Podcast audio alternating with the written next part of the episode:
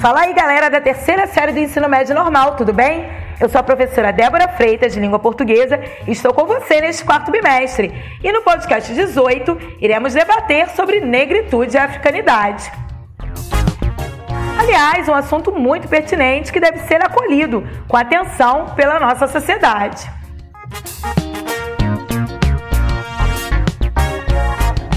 Movimento de negritude francófona, isto é, negritude em francês, surgiu em Paris nos anos 1930 e reuniu intelectuais negros em torno tanto da recusa da assimilação cultural do branco, como da valorização da experiência cultural africana.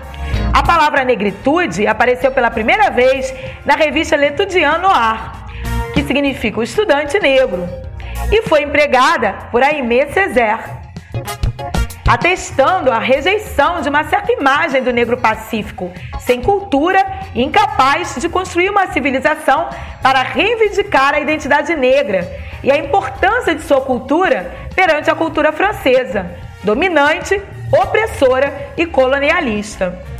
O movimento de negritude tem sua origem é, logo nas primeiras décadas e em meio ao contexto de uma espécie de renascimento negro então, esse movimento está ligado a uma busca pela revalorização das raízes culturais africanas, crioulas e populares. Imagine você, estudantes vindos da África para estudar na França, um país que, à época, era muito preconceituoso. Então, eles expuseram isto nas suas poesias, nos, nos seus textos, como uma espécie de denúncia social.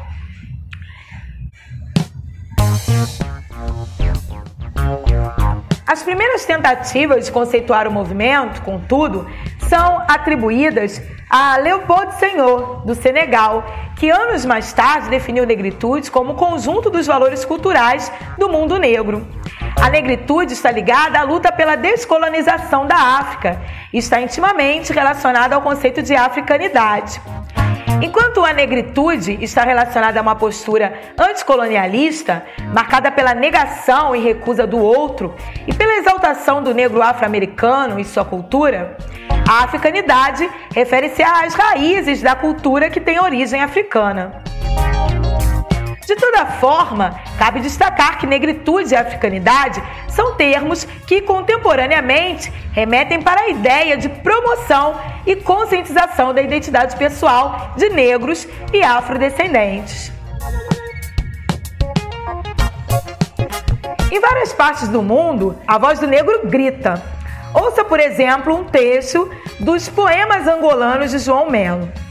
Esses homens aqui têm lodo nas axilas, é dos bafientos porões, tem sucos vivos nos dorsos belos, é do longo chicote implacável, os batuques e a festa. Estes homens aqui choram os séculos como se cantassem.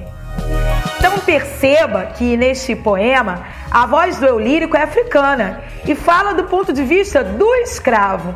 Há uma proximidade entre quem fala e o assunto que aborda. Nota-se isso com a palavra, a marca do discurso aqui, que é um advérbio de lugar, e o situa no mesmo ambiente como se fosse escravo também. Sofredor igual, marcado pelas mesmas cicatrizes. Então aqui está presente nos versos. Estes homens aqui têm lodo nas axilas, estes homens aqui choram os séculos.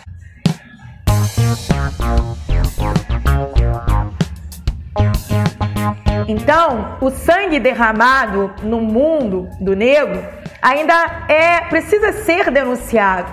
A sociedade feriu, mas ainda busca estratégias e medidas para estancar esse sangue. Então fica essa reflexão hoje, leve para outras rodas de debate e vamos à próxima aula. Até mais!